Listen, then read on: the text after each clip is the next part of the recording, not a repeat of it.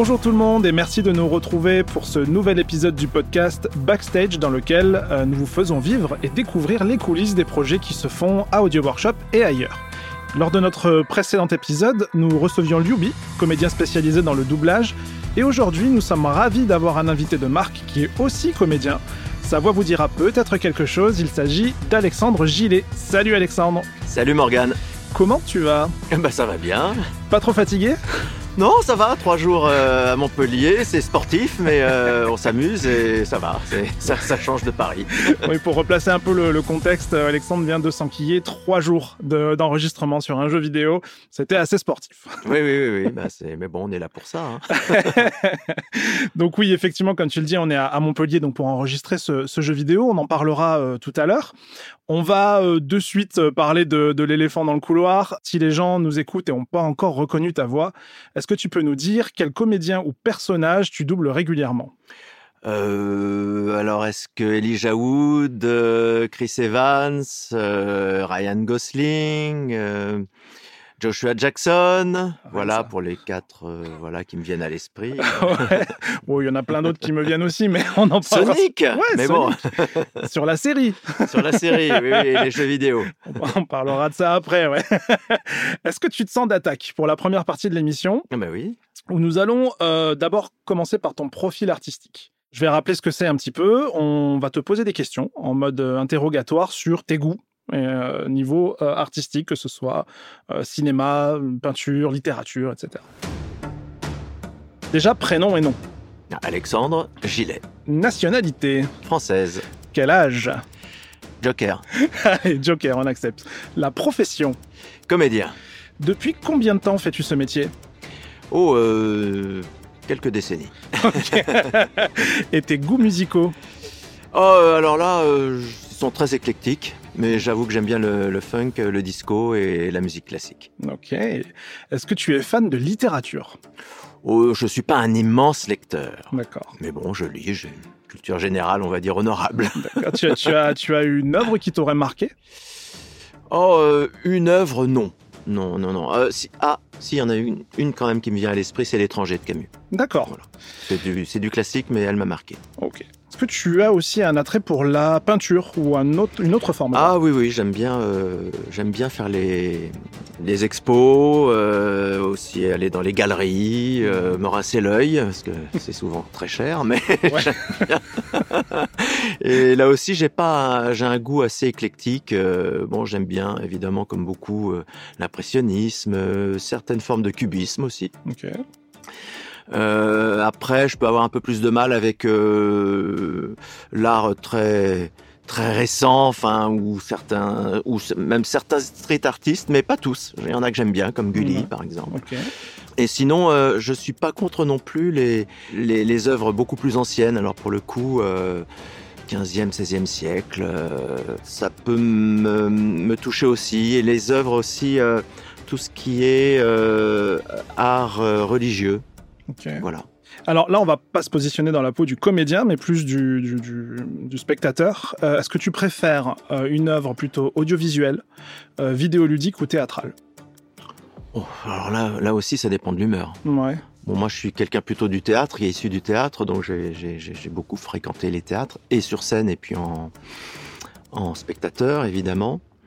le cinéma, je suis pas un suis pas un grand, un grand fou euh, euh, de, de, de, cinéma, mais euh, disons que je suis un spectateur peut-être un peu lambda de ce point de vue-là. Mhm. Voilà. alors du coup, on va partir plutôt côté théâtre. Oui. Est-ce que tu as deux trois pièces vraiment qui t'ont marqué, qui tu pourrais nous partager? Ah bah là, il y en a une qui, qui, qui, se produit là à Paris, qui s'appelle Le repas des fauves.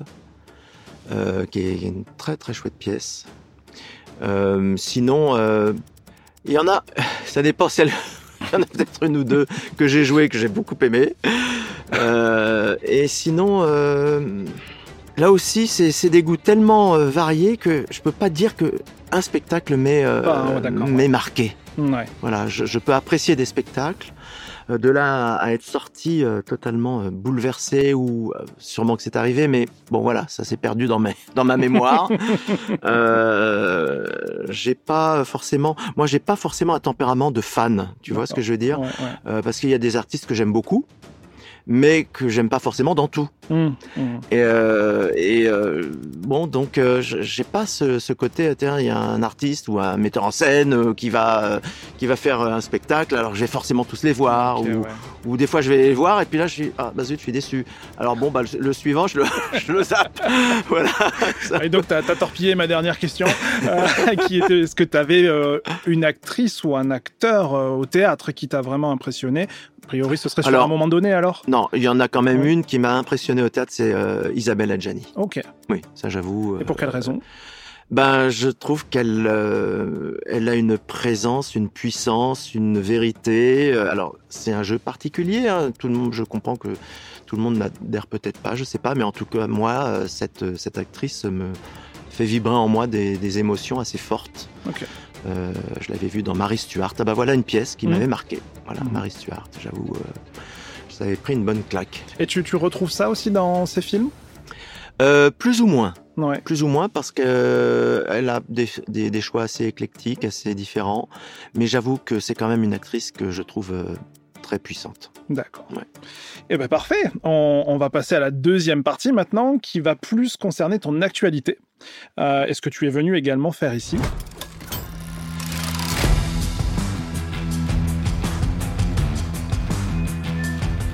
Sans forcément nommer euh, le projet qu'on est en train de faire, puisqu'on est, on est encore en train de le réaliser, on est sous close, euh, est-ce que tu peux nous, nous parler de ton rôle dans ce projet-là? Enfin, quel type de projet est-ce? C'est- Ah bah c'est difficile de parler d'un truc dont on peut pas trop parler. non mais c'est c'est c'est un personnage on va dire euh, qui est haut en couleur, euh, assez franc du collier, assez viril, combattant, hein, donc mais en même temps avec des une certaine aussi euh, une sensibilité, Mhm. voilà. Où quand il se trouve euh, en, en mauvaise posture, euh, on retrouve un peu un jeune homme, enfin ou un homme jeune, un peu un peu bancal, voilà, qui manque certains repères. Et ça, c'est assez sympa à, à faire. Euh, Est-ce que tu peux nous raconter comment se déroule une session d'enregistrement de jeux vidéo?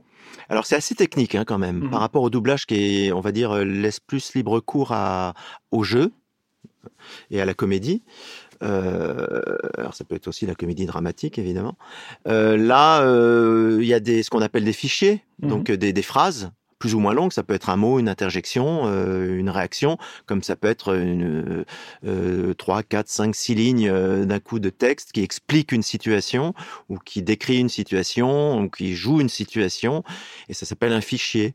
Et euh, là, on, on, on entend, on écoute ce qu'a fait en général le, le- le comédien original euh, à l'oreille, et on essaye de retranscrire au, de retranscrire au mieux euh, l'émotion euh, qu'il faut euh, faire passer de ce fichier.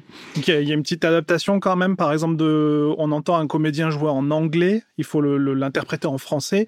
On n'a pas forcément les mêmes codes et la même façon de s'exprimer, donc tu le traduis un petit peu aussi? Ah oui, ça, je pense que c'est presque inconscient. On, on réadapte en français euh, avec nos émotions et notre ton à nous. Mm. Le danger, c'est d'être, euh, ce serait de faire euh, un peu le perroquet.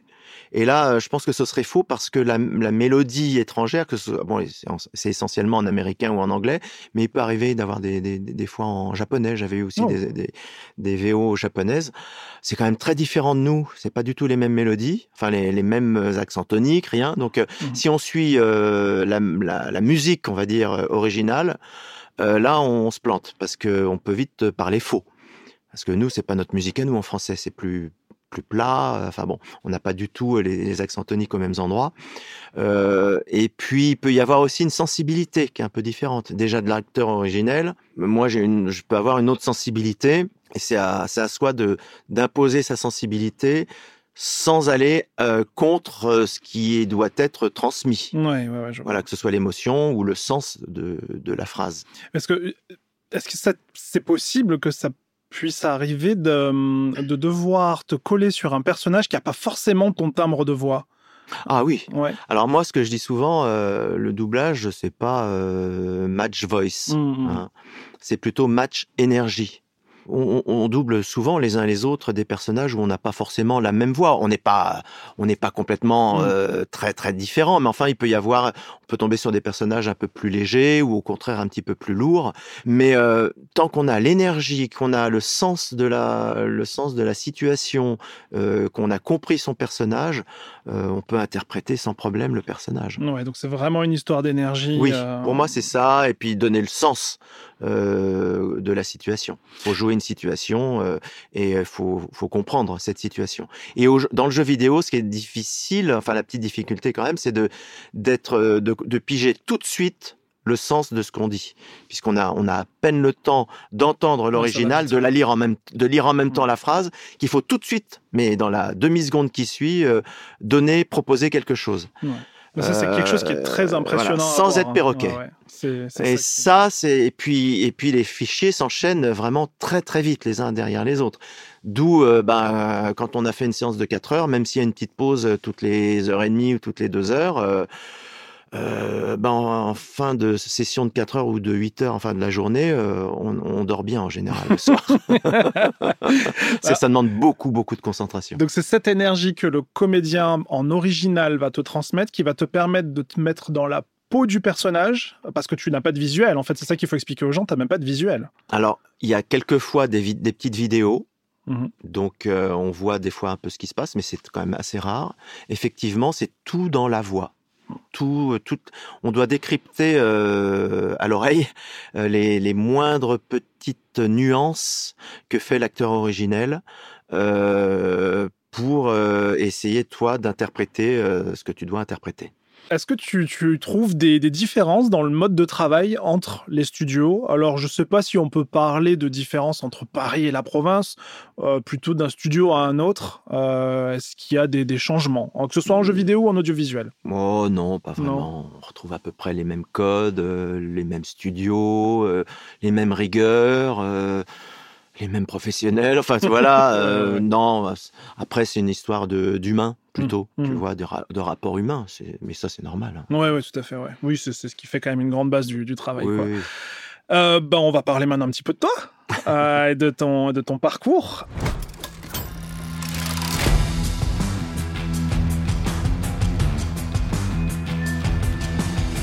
La première question que je voulais poser, c'est en fait comment tu es devenu comédien? Mais je pense qu'à travers un petit peu ta présentation, on va très vite comprendre, même si euh, tu vas nous apporter quelques, quelques compléments d'information. Ton papa, c'était Georges Gallet. Mmh. Euh, ta maman, c'est Michel Bardelet. Euh, deux comédiens. Euh, ton papa a beaucoup joué dans les années 50 euh, dans des films, euh, ta maman également, mais c'est une grande dame du doublage qui a notamment été la voix de Barbara Streisand, de Claudia Cardinal, de Dolly Parton, de Jane Fonda. On peut aussi l'entendre dans Avatar, Toy Story, Goldorak, Rocky, enfin tout un tas de, de grands, grands projets que tout le monde connaît. Tes parents ont été l'exemple à suivre ou ça s'est fait vraiment par hasard? Non, je dirais que ça s'est un peu fait par hasard parce que déjà mon père il a été comédien, mais une dizaine d'années quand il était jeune, entre 22 et 30, 30 32 ans. Il a arrêté euh, dans les années euh, fin, fin des années 50, donc ça remonte à très très loin. J'ai eu un vieux papa. Et, euh, et euh, ce qui fait que moi, quand je suis né, il était déjà plus du tout dans le milieu depuis très longtemps. En revanche, il avait il avait gardé beaucoup de relais là-dedans. Il avait gardé un, un amour infini de la poésie et du théâtre. Donc, euh, il était toujours très en relation déjà avec des gens du métier. Et il se trouve qu'il a épousé une comédienne, donc ma mère, Michel Bardelet, qui elle-même, à l'époque, était euh, une petite vedette de théâtre. Euh, voilà, elle a fait une belle carrière au théâtre, surtout dans le théâtre de boulevard, voilà, à Paris, et un, peu, un peu en tournée, mais surtout à Paris. Et puis, beaucoup, beaucoup de, de doublage. Ma mère a fait beaucoup de doublage également. Et c'est et moi dans moi j'ai eu une enfance tout à fait normale. Euh, il y avait pas mal de copains de mes parents qui venaient à la maison dîner, mais nous euh, voilà c'était des copains, c'était pas des comédiens. Hein, on les, on les, euh, on les abordait pas comme ça, sauf un ou deux qui nous faisaient des petites voix de dessin animé qu'on aimait bien, mais c'était tout quoi. Et j'ai jamais, quasiment, je, ne suis quasiment jamais allé dans un studio quand j'étais petit. J'allais voir toutes les pièces de ma mère parce qu'on allait la voir dès qu'elle se produisait, donc ça c'était assez régulier. Mais quasiment jamais je ne suis allé au studio. Et deux ou trois fois où elle a proposé à mon frère et à moi de éventuellement faire un peu de doublage dans les années quand on avait, euh, tu vois, 8, 10 ans, 12 ans, on lui a toujours dit, ah ben non, on veut pas faire ça. on est, on est... Donc j'ai une, une enfance tout à fait normale, euh, d'étudiant, tout ça, et je voulais pas faire ça. Moi, je voulais être diplomate à l'époque. D'accord, ah oui, rien à voir, oui. J'avais même fait une, j'ai même fait une prépa Sciences Po, que après je me suis planté à Sciences Po, alors je suis allé en droit. Et j'ai fait un peu de droit, puis après je, me suis dit, oh, j'avais besoin de me déniaiser, et j'ai dit à mes parents, ben, j'aimerais bien quand même faire des, des, cours de théâtre parce que mon père m'en parlait souvent. Il me disait mais tu devrais faire un peu de théâtre, pas pour être comédien, mais pour te déniaiser, quoi. Mmh. Voilà, euh, ouvrir tes horizons. Et donc j'ai suivi ben, leur, leur conseil. Et puis j'y ai pris goût. Et puis, euh, et puis euh, un jour, ma mère elle me dit, bah ça te dirait quand même de faire un peu de doublage parce que ça peut déjà euh, artistiquement ça peut t'apporter. Et puis si, si tu as un, cachet ou deux de temps en temps, ça te fait un peu de sous. non. voilà. Et puis ça, ça fait partie. C'est un, c'est un, une des une des branches du métier, quoi. Alors à l'époque, c'était pas très reconnu, hein, le doublage. Les, les gens euh, on était un peu la cinquième roue du carrosse dans le doublage, mais ça a beaucoup changé depuis. Mais euh, mais à l'époque, voilà, on les gens ne s'en vantaient pas plus que ça, sauf ceux qui en faisaient beaucoup, comme ma mère, quoi, parce qu'elle était connue à l'époque. Et, euh, et donc j'ai commencé comme ça, cours de théâtre, théâtre, et puis un peu de doublage de temps en temps, et puis de petits doublages, de petits doublages, de petits rôles en petits rôles. Après, je suis arrivé à une période où il y avait beaucoup de travail et pas trop de monde sur le marché, et notamment les jeunes. Il y avait très peu de jeunes. Mmh donc euh, tout d'un coup, as, dès, dès qu'il y avait un jeune qui démarrait, euh, il était très vite pris en, en, en main euh, par les boîtes de doublage. il le faisait travailler régulièrement et dès qu'il voyait que, que, que tu pouvais assumer des rôles un peu plus importants, il te les, il te les donnait, mais très facilement, sans, sans, sans trop d'appréhension. Mmh. Et donc moi j'ai commencé à faire des rôles assez rapidement, euh, assez importants. Et puis en fait je me suis formé sur le, le tas parce que il y avait pas de stage de doublage, tout ça, ça n'existait pas, tout ça. Et euh, mais par contre, euh, quand on me convoquait euh, pour bonjour madame, au revoir madame, tu vois, bah, je restais toute la demi-journée. D'accord. Ouais. Je partais pas juste quand j'avais fini mon truc et je partais. Ce qui est très différent d'aujourd'hui. Ouais. voilà, là je restais la demi-journée, ce qui fait que je voyais les autres travailler. C'est comme ça aussi qu'on apprend. Comme j'avais mes cours de théâtre à côté, euh, j'avais de, des demi-journées de temps en temps bah, où je, je, regardais comment ça se passait. et puis, euh, et je me suis formé comme ça. Et, et assez rapidement, bah, voilà, j'ai fait mon petit bout de chemin là-dedans. Donc, tu as commencé euh, finalement. Adulte. adulte. Moi, à la vingtaine à peu près. Et, seul, c'est pas vraiment ta mère ou ton père qui Alors ma mère, elle a, elle, a, elle a, donné mon nom à deux boîtes de doublage à l'époque qui fonctionnaient bien, mm -hmm. mais euh, au, au, patron. Oui. Ce qui fait que les patrons après dit bah ils, ils disaient à leur euh, secrétaire ou chargé de production euh, bah tiens ce serait bien que essaye-le tiens essaye-le sur euh, des petites ambiances puis vous vous faites un retour et on voit s'il si, si est bien ou pas quoi. Ouais, ouais. J'imagine qu'au début j'étais pas très terrible et c'est normal parce que j'avais pas de formation justement donc j'ai dû un peu patauger au début. Mais on laissait plus la chance aux gens d'essayer. Mais oui et puis ouais. encore une fois on était très peu nombreux. Donc euh, j'avais quand même un, bon emploi, j'avais un emploi très jeune, hein, d'une quinzaine d'années, j'étais plus âgé, mais on a toujours un emploi un peu plus jeune. Et, euh, et ils avaient besoin de jeunes. Alors bah, pour faire des ambiances de jeunes, euh, bah, on me faisait venir. Et puis pour dire comme ça au loin, euh, salut, machin, au revoir, euh, tu vois, déconner un peu avec les, les copains, c'était pas trop difficile. Mmh. Mais comme en plus moi je restais, bah, j'ai appris et ça s'est fait comme ça. Et ouais, petit à petit, les gens se sont dit, ah bah il est ah bah tiens, il, ah, lui, il est mieux là. Tiens, au bout de six mois, tu vois, tiens, bah, on va peut-être lui donner, euh, bah, on, a, on va arrêter un peu les ambiances et puis on va lui donner un petit rôle de 20 lignes, 30 mmh. lignes. Et puis voilà, je les faisais. Et puis, ah bah tiens, bah, et puis un jour, tu, tu, te retrouves à faire 150, 200 lignes, ce qui est beaucoup hein, au doublage. Ouais, ouais. C'est des gros rôles. Et, euh, et puis finalement, tu t'aperçois toi-même que tu es capable de les faire. Et puis voilà. Et puis après, ton nom se répand. Ouais. Et en fait, euh, moi, comme j'ai pas le même nom que ma mère, très peu de gens au début savaient que j'étais le fils ouais. de ma mère, si je puis dire. très très peu, très très peu. Ouais, ouais, d'accord. Et, et, ben, je vais bouleverser un peu l'ordre de mes questions, puisqu'il y en a une qui me vient. Euh, donc là, c'est le début de, de ton parcours. Quand est-ce qu'on t'a proposé pour la première fois un comédien récurrent à doubler? Oh bah c'est des, des séries mmh. dans des séries. Euh, en fait, tu démarres. Euh, je me souviens d'une série, peut-être, c'est peut-être pas la première, mais une des toutes premières qui s'appelait Monsieur Belvédère, mmh. où il y avait, j'avais un jeune mec. Euh, alors lui, euh, je l'ai fait que dans cette série, euh, mais tous les ans, la série revenait. Mmh. J'ai fait aussi une très grosse série qui s'appelait Les Walton. Et alors ça, c'était incroyable. C'était une série qui avait été tournée dans les années 70, mais qu'on doublait dans les années 90. Ok. Et qui avait eu un énorme succès aux États-Unis et que, qui n'était pas du tout connu en Europe. Et pourquoi ils ont bah, Ils avaient besoin, je pense, de, De contenu, de contenu. Mm. Et c'était un peu comme la petite maison dans la prairie, Oui. mais ça se passait euh, quelques dizaines d'années plus tard, mais avec une autre distribution et puis une autre histoire. Et là, je faisais le frère aîné, qui était le rôle principal, et c'était euh, là, c'était un énorme truc. Et alors là, je me suis beaucoup formé là-dessus, parce que euh, j'ai, c'était, euh, on a dû faire, euh, je sais plus combien de saisons en, en deux ans. Et donc j'étais très très très très très sollicité. C'était donc j'ai beaucoup de et quand tu plus tu travailles, bah, plus tu te formes, plus tu voilà, euh, plus plus ça rentre. Et Après il y a eu disons que peut-être le premier récurrent que j'ai retrouvé après sur d'autres projets, c'était David Charvet. Oh, David Charvet, oui. Ouais, qui est français. Qui est français d'ailleurs. Bah, c'est pour ça, ouais, moi, c'était sur, euh, bah, les, comment on appelle, Baywatch. euh, Baywatch, ouais, Alerte à c'est ça, Malibu, Alerte à Malibu. Et euh, c'est un peu la même époque que les deux séries dont je te parle. Et, euh, et on me dit, tiens, euh, c'est un, c'est un Français le gars. Je dis, oh, bah, c'est bizarre, un Français, pourquoi il vient pas?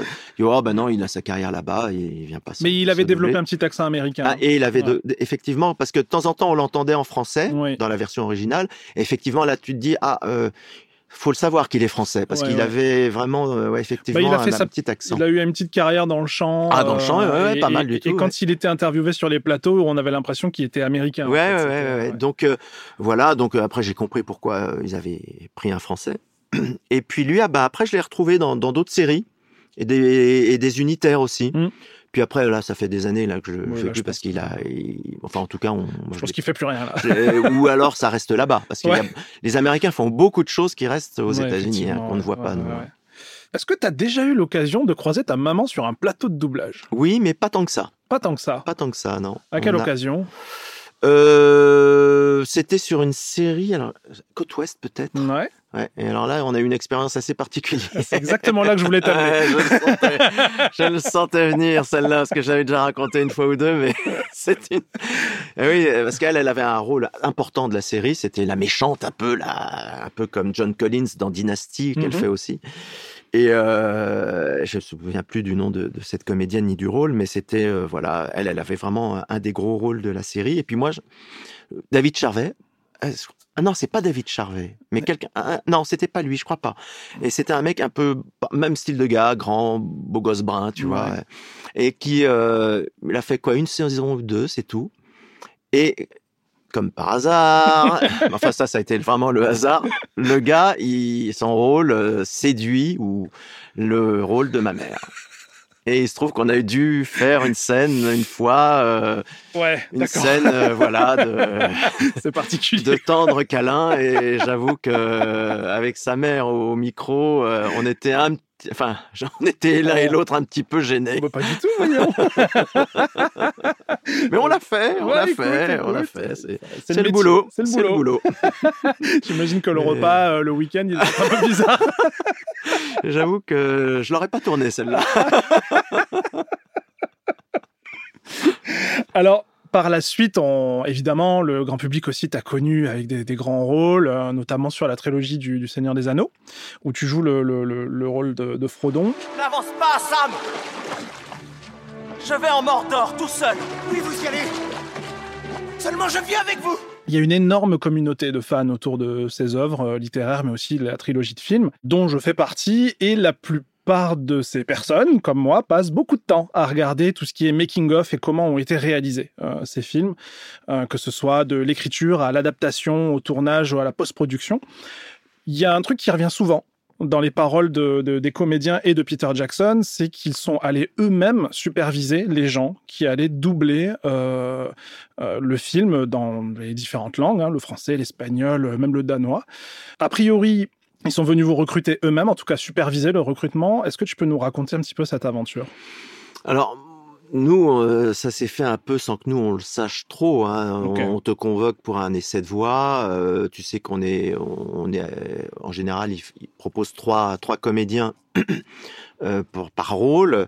Donc, euh, bah, moi, je savais qu'il y avait deux autres copains qui, qui, qui étaient sur le, le coup de, du rôle. Donc, on fait nos scènes et puis après, on sait que c'est ça, ça part. Mais qui les écoute, nous, on ne savait pas. Mm. Ça peut être euh, le DA, enfin le directeur artistique qui choisit, ça peut être euh, la boîte de doublage qui choisit, mais ça peut être le diffuseur ou ça peut être le producteur ou le réalisateur, on ne sait pas. Et puis ça peut être un peu tout le monde aussi hein, qui donne son avis et puis après ils se mettent d'accord sur un nom. Et là, de ce que j'ai compris, hein, parce que ça, je je sais pas, je suis pas dans le secret des dieux non plus, mais clairement euh, euh, Jackson, il a il a choisi, euh, il a tout écouté, tout- toutes les voix dans toutes euh, dans toutes les langues. Chacun a donné son avis, mais c'est lui qui avait l'avis final. Et, c'est lui qui décidait. euh, et il se trouve, ben voilà, qu'il m'a choisi moi pour la version française de Frodon. Quoi.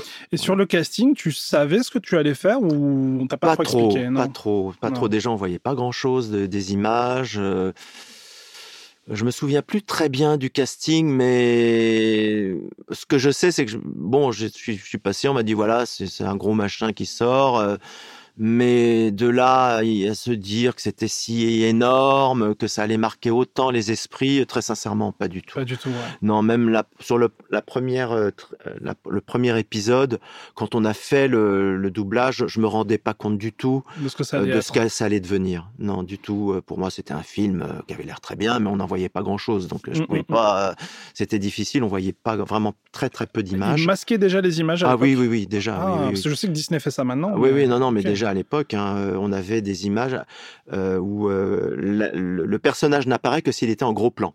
Wow. Donc s'il n'était pas en gros plan, il n'apparaissait pas, donc tout devait se faire à l'oreille. Donc pour l'ingé son aussi, c'était sacrément difficile. Euh, et puis même pour l'adaptateur, ça devait pas être évident. Alors je pense que l'adaptateur devait avoir, elle, elle devait avoir quand même des images. Ah, j'espère, pour euh, taper une bonne pour, euh, Voilà, ouais. ça, ça devait être.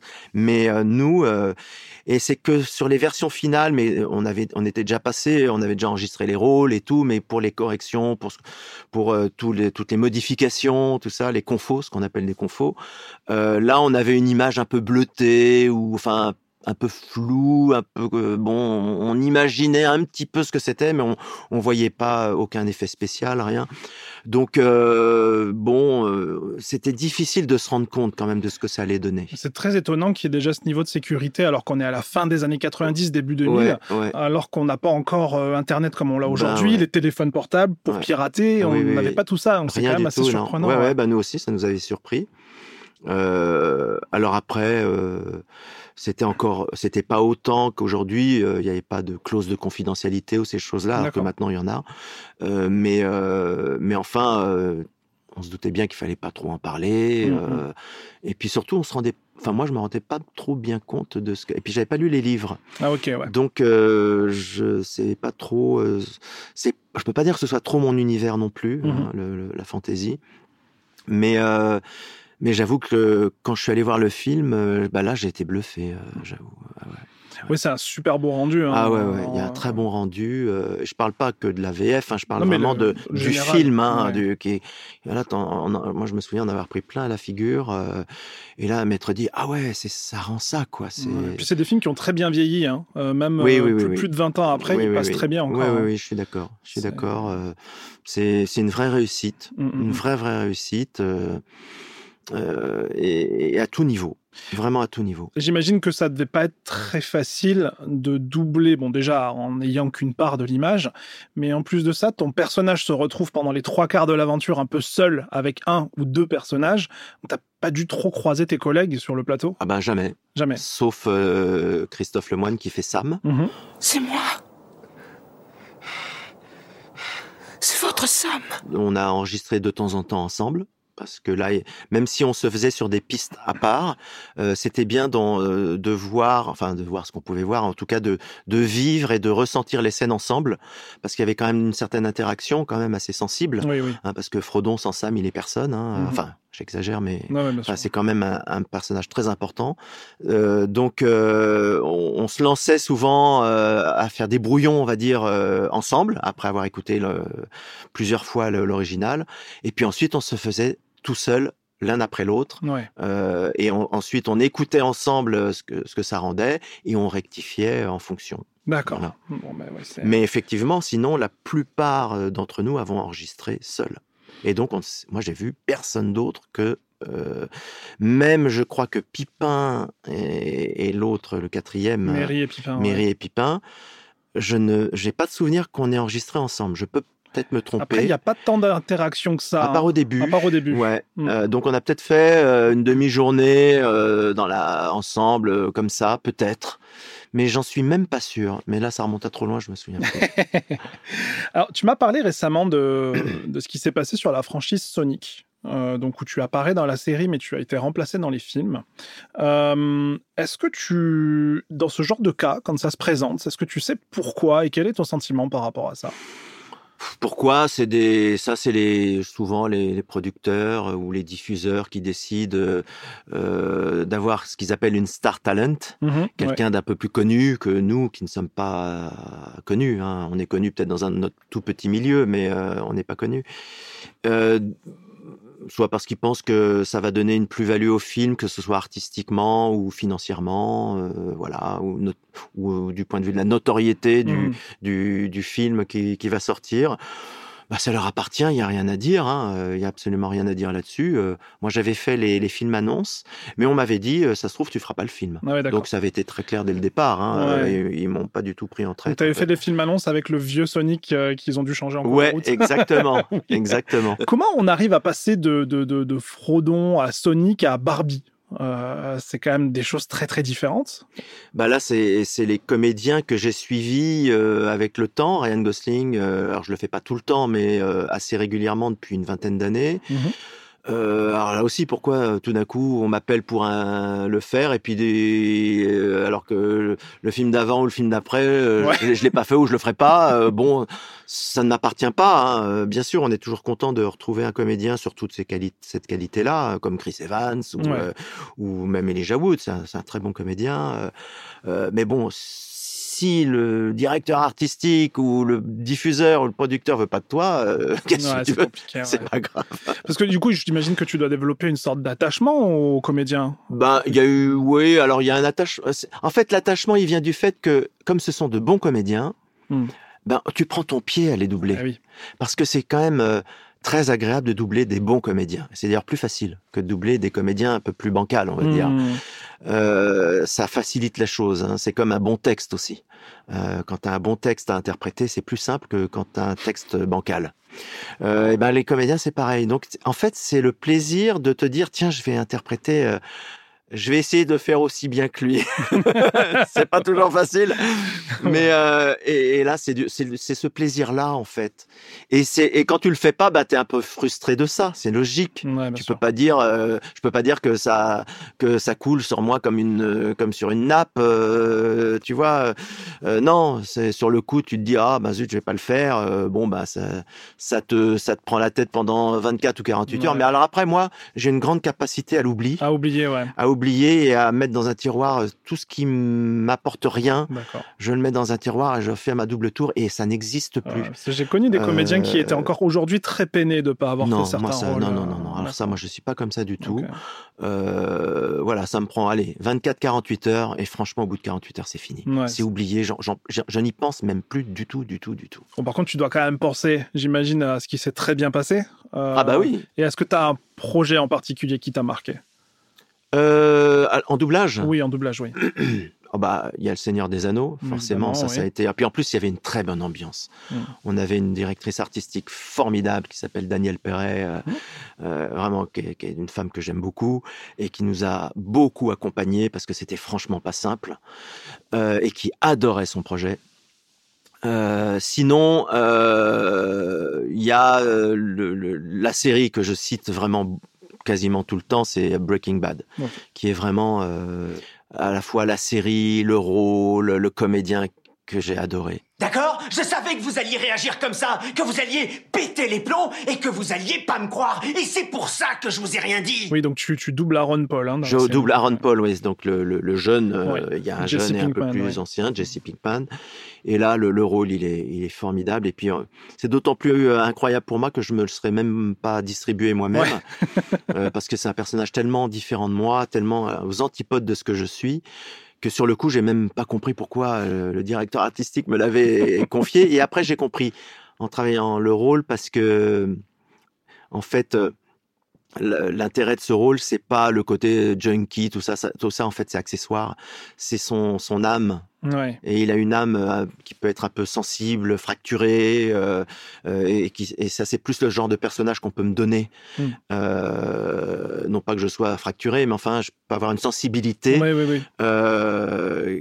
que le directeur artistique avait, vu et dans Jesse Pinkman, Aaron Paul, et dans moi, Alexandre Gillet, parce qu'en plus, euh, c'est euh, ce directeur artistique, c'est euh, Guillaume Lorsa, Mhm. et j'avais fait une euh, série euh, six mois, un an avant, avec un personnage un petit peu dans les mêmes, euh, dans le- la même sensibilité, mais alors par contre, ça se passait dans dans, euh, dans des familles extrêmement riches de New York, mais le personnage était très avait cette sensibilité et en même temps cette folie, cette cette cassure, et il m'avait vu le faire et il s'est dit bah tiens, je vais lui donner. Et puis et c'est vrai que c'est un rôle, euh, on m'en parle souvent, souvent en bien. Donc euh, je le Ah prends oui, comme tel. oui. Euh, et euh, parce que moi je suis pas du genre à aller chercher les compliments, mais et donc je me dis bah en fait je pense que ça a fonctionné et on m'en parle souvent de cette série et j'avoue que moi j'ai pris beaucoup beaucoup beaucoup de plaisir et en plus on faisait un super duo avec qui doublait bah, le, le, le professeur Ouais. et, voilà c'est c'est un, un comédien euh, qui nous a quittés il y a un an et demi et j'ai eu euh, beaucoup beaucoup de peine voilà D'accord. et on s'entendait très très bien. Voilà. Jean-Louis Faure. Jean-Louis Faure. Voilà. Très bien. Je cherchais son nom, mais mais voilà, c'est un. On a on a fait un duo formidable pendant plusieurs années. Tu ne sais pas à qui tu parles, alors laisse-moi t'expliquer. Je ne suis pas en danger, Skyler. C'est moi le danger. Si quelqu'un ouvre sa porte et se fait descendre, tu crois que ce sera moi? Non. Je suis l'homme qui frappe à la porte. On va bientôt arriver au, terme de cet entretien. Euh, là, tu parles donc d'interaction avec des comédiens. Est-ce que tu peux nous parler également bah, de, cette équipe que forment les comédiens, les DA et les techniciens? Ah bah pour moi c'est un, trio euh, qui est indissociable. Euh, nous en tant que comédiens, on voit surtout le côté artistique des choses, mais il y a tout, il y a un lien. On sent quand un ingé son, un ingénieur du son est avec euh, soi, quand il vous suit ou quand il vous suit pas. Mhm. Euh, quand il est juste sur sa partie technique ou s'il s'intéresse aussi au côté euh, artistique ou à, à l'histoire. euh, que s'il reste... Souvent, je dis, on sent l'ingé l'in- l'in- l'ingé son respirer avec soi quand on interprète, quand il est vraiment avec soi. Oui, alors c'est marrant que tu parles de ça, parce que moi, en tant qu'ingé son, euh, ça m'est arrivé un nombre incalculable de fois en écoutant les prises de bloquer ma respiration en même temps que le Eh ben, comédien. c'est ça. Eh ben, c'est c'est que tu étais avec lui. Ouais. Et ça, le comédien le ressent. Il le sent et ça nous rassure. Et alors, évidemment, il y a le directeur artistique qui chapeaute tout ça, qui lui connaît la finalité du, de- du film, de la série. Nous, en général, on ne sait pas. Euh, Quand on arrive, on n'a rien vu. On voit les scènes euh, les unes après les autres, souvent Mhm. dans le désordre. Euh, donc, on ne sait pas trop où on va. On nous explique un peu la situation, on joue une situation. On sait à peu près, quand on nous a expliqué le personnage, euh, où on doit aller, mais enfin, quelquefois, il y a- des surprises. Donc, on a besoin d'être guidé. Et là, le directeur artistique, il est là pour euh, euh, guider le comédien, mais aussi se rendre compte si le- la prise de son euh, est judicieuse. euh, voilà. Et, et- et donc, il y a un trio qui se forme, qui est vraiment, qui doit être en tout cas très fort. Mm. Très fort. Ouais, c'est la clé du succès d'un Ah oui. projet globalement. Ah oui. Et, et pour en revenir bah, justement au Seigneur des Anneaux, quand l'ingénieur du son ne voyait pas l'image et qui devait euh, Ouais. imaginer d'où venait le son, d'à quelle distance, euh, eh ben, euh, il était euh, avec. Il était vraiment dans le film et nous, euh, on était en interaction complète avec lui parce qu'il nous disait alors là, je pense qu'il est à tel endroit, à telle distance. Euh, attention, ne porte pas trop, mais quand même donne un petit peu de temps, machin. Et là, il y a, y a, y a, et c'est ça qui est formidable sur des projets en plus où on a le temps, on peut vraiment jouer, et, euh, on a vraiment le temps de, de, de, de, développer tout ça, une relation humaine en plus, et ça, ça c'est formidable. Ça, j'adore ça. Ben, dernier point, comme je l'ai fait auparavant sur d'autres émissions, on va peut-être rebondir sur un petit point d'actualité. Euh, là, actuellement, on a une grève des scénaristes et des comédiens aux États-Unis qui est en train de se terminer, avec des accords euh, trouvés autour notamment de la propriété intellectuelle et de l'IA. Est-ce que tu as, bah, est-ce que tu peux nous partager ton point de vue par rapport à l'arrivée de l'intelligence artificielle et des dangers que ça pourrait euh, bah, L'intelligence artificielle, hein, il y en a. C'est Elon Musk hein, qui, il n'y a pas si longtemps que ça, il y a 15 jours, euh, disait que c'était le, le, pire des dangers pour l'humanité. okay, non, mais alors après, il a aussi une boîte qui développe l'IA. Et oui, puis, voilà. euh, donc. Euh, c'est sûr que l'intelligence artificielle, euh, nous, dans nos métiers, ça nous fait un peu peur. Euh, je pense que on va devoir faire avec. On peut juste essayer de croiser les doigts pour que ça ne nous remplace pas. Ouais. Et le problème de cette IA qui n'est pas comme les av autres avancées technologiques d'avant, parce que souvent on te dit oui, mais il y a eu le parlant qui est arrivé, euh, il y a eu la machine à vapeur qui a remplacé les chevaux, et puis ensuite il y a eu le, le, moteur à explosion qui a remplacé la machine à vapeur et compagnie et compagnie. Mais là, c'est pas tout à fait pareil, parce que je pense que cette IA là, déjà, elle est beaucoup plus puissante, beaucoup plus. Euh, il y a un elle gap est, plus important. Un gap ouais. vraiment très important. Elle est générative. Elle va pouvoir apprendre d'elle-même. Euh, ça fait quand même un petit peu peur, et surtout, elle va remplacer potentiellement euh, des métiers euh, déjà à forte valeur ajoutée, et ça, ça va en bousculer plus d'un, et euh, tous nos métiers artistiques sont concernés. Et ce qui, le danger, ce serait qu'on se contente, et que le public se contente, d'œuvres artistiques, on va dire, un peu sans âme. Hmm. Parce que je ne sais pas encore si l'IA va être capable de donner une âme à l'artistique. Alors juste, certes, ils oui. pourront faire des beaux tableaux, euh, peut-être des films sans acteurs, sans musiciens. Euh, il y aura peut-être même des concerts avec de, de faux euh, musiciens.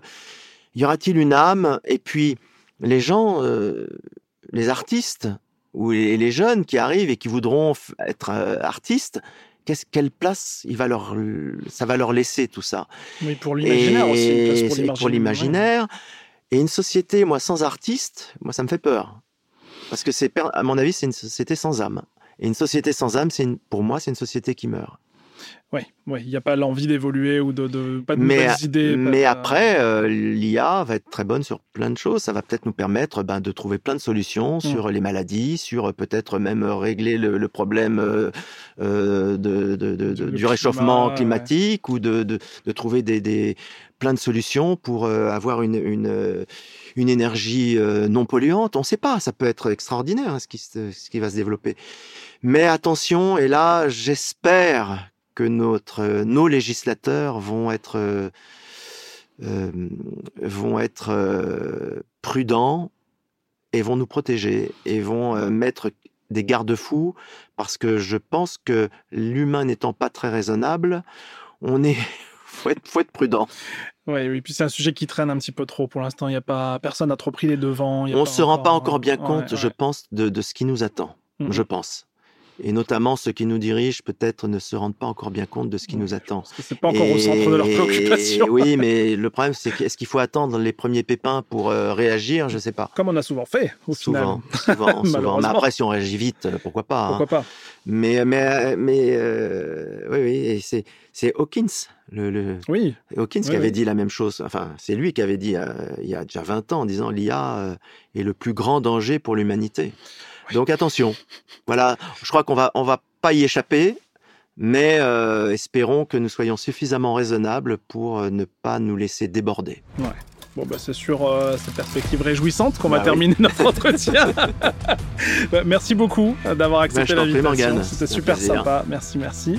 Euh, nous, on se retrouve pour un prochain podcast dans quelques jours, voire semaines. Et on se retrouve très bientôt. Au revoir.